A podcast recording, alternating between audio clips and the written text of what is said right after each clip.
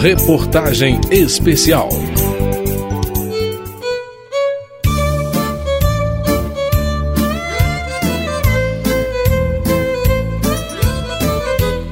Povo cigano une diversas culturas. Mesmo apresentando semelhanças, homens e mulheres de diferentes lugares e condições sociais vivenciam desafios igualmente diferentes. Nesse sentido, a situação da mulher cigana não pode ser simplesmente classificada dentro de estereótipos já tão conhecidos. Dentro de uma cultura que parece muito machista aos não ciganos, é preciso avançar com respeito. Quem é a mulher cigana? Ou melhor, quem são as mulheres ciganas? São perguntas que essa reportagem não se atreve a responder. A mulher cigana se casa cedo, em geral antes dos 20 anos. Os filhos são muito bem-vindos, já que a família é o valor mais importante para o cigano, seja ele de qualquer condição social. Os casamentos ainda são acertados entre as famílias, mas hoje existe uma flexibilidade maior no sentido de ouvir os noivos, saber se eles desejam a união. Edinha Cerqueira vive em Porto Seguro, na Bahia, e se casou aos 14 anos. Tranquilamente, ela explica que dentro da comunidade cigana, o casamento acertado não tem nada de estranho, é cultural. Ela conta que as ciganas que conhecem, em sua maioria, são donas de casa. Tem muitas, muitas mulheres que têm pouco estudo, não tem experiência quase nenhuma. Muitas é costureira, muitas faz bordado, mas é somente para a família, entende? Ninguém também se interessa, ah, é cigano, não, não, não, ninguém quer povo tem muito preconceito, acha que a gente vai roubar, é assim, ó. Aí a gente já nem se interessa também que o povo já olha a gente com outro jeito, não é igual olha para o que não é cigano.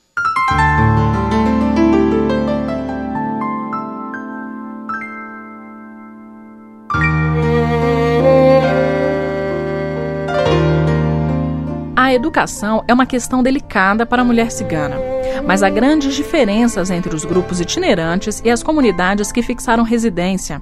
A cigana nômade tem muito mais dificuldade de acesso à educação e aos serviços de saúde do que as mulheres que vivem nas cidades, onde a convivência com os não ciganos é mais próxima. Já se encontram ciganas com formação universitária, que avaliam que a educação não interfere no orgulho que elas têm de pertencer ao povo cigano. Mas algumas vezes essa caminhada tem um preço. Paula Soria rompeu com a família para continuar os estudos. Cigana registrada no Brasil, ela foi nômade e passou por diversos países sul-americanos. Apesar de estar distanciada da comunidade cigana, ela trabalha na tentativa de diminuir os estereótipos que envolvem o povo cigano e que apresentam a mulher apenas como alguém que lê a mão, dança de forma sedutora e com olhares de mistério. Paula destaca que o analfabetismo entre as mulheres pode se relacionar de forma direta com a violação dos direitos. Eu acho que nesse momento seria o principal.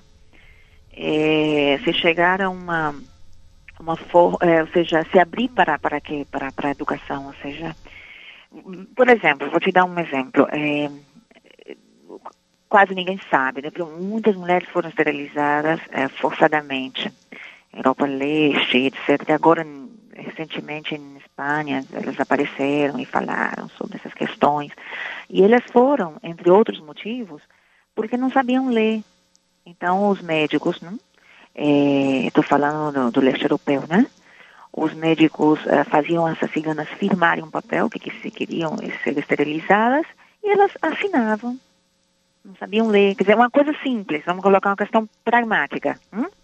Do que é não, ou seja, de, de ter seus direitos é, violados, nesse caso, por nem saber ler.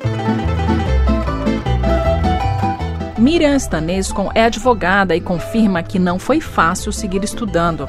Ela foi a primeira cigana brasileira a se graduar em 1976 e segue trabalhando desde então pelo resgate da cidadania do povo cigano. Miriam integra o Conselho de Promoção da Igualdade Racial e aponta que a situação das ciganas nômades é realmente mais complicada no que diz respeito à educação e aos serviços de saúde. Ela explica que um dos costumes ciganos é que a mulher não seja tocada por outro homem que não seja o seu marido. A mulher cigana, ela às vezes não vai ao ginecologista, porque ainda existe eu não estou falando dos ciganos que já estão sedentarizados, não. Aqueles ciganos que estão mais arraigados, mais tradicionais mesmo, eles ficam assim de deixar a mulher a um ginecologista homem. Até uma das minhas propostas é que quando uma cigana se dirige a um hospital, que tem uma ginecologista mulher, né? Porque ela ficaria mais à vontade.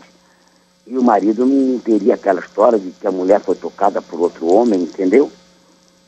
É, aí as pessoas falam, ah, mas isso é cafona, é careta. É cafona, é careta, mas é uma tradição do meu povo. A mulher não ser tocada por outro homem. E há que se respeitar, não é verdade?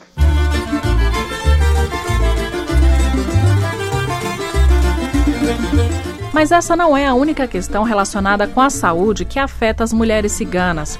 Yáscara Guelpa faz parte da Comissão de Povos Tradicionais e explica que a doença vem como uma humilhação para a mulher cigana, sendo que muitas vezes elas abandonam o tratamento assim que experimentam uma pequena melhora. Yáscara relata que as ciganas analfabetas chegam a fugir do hospital sem esperar a alta.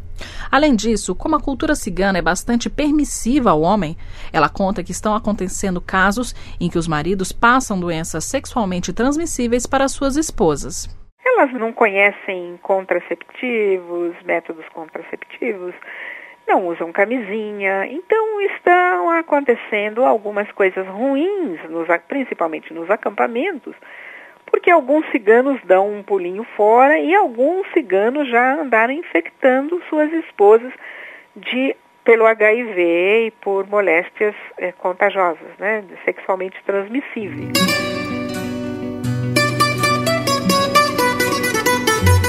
Em suas andanças pelos acampamentos, Yaskra tem constatado também muitos casos de consumo excessivo de álcool e depressão entre as mulheres ciganas.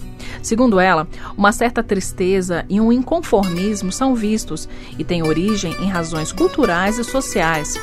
A televisão apresenta uma realidade muito diferente do que é vivenciado entre os ciganos itinerantes que se percebem sem escolaridade e sem condições de adquirir os produtos mostrados a todo momento na tela da TV. Aliás, esse é um problema social que não atinge apenas a parcela mais pobre do povo cigano, mas se coloca também para grande parte da população brasileira. Mas os conflitos culturais também têm se mostrado com mais força. Yaskara Guelpa conta o caso de uma jovem cigana que queria ir ao cinema de minissaia e foi rechaçada pelos pais e pela comunidade. E a menina saiu, saiu de calça jeans, mas de minissaia não podia, porque, segundo as nossas regras, mulher cigana não mostra as pernas, né? Então, é, esse conflito vai começar a acontecer. Aquela menina de 14 anos, que já diz que não vai casar tão cedo, porque ela quer terminar os estudos, ela já queria usar mini saia e tudo. Isso, isso vai ser normal acontecer. E isto acontece com os ciganos acampados. Porque os ciganos não acampados, que estão em suas casas e, e já estão estudando e tal, eles são mais amenos, né?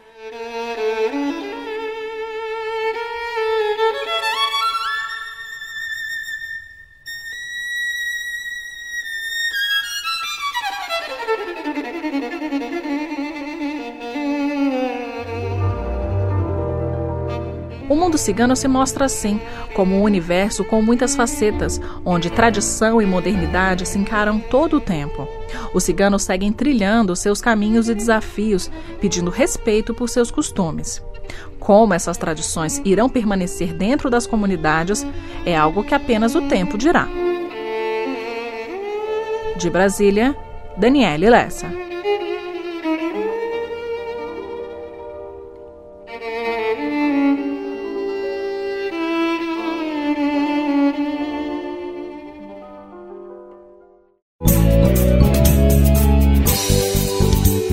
Reportagem especial.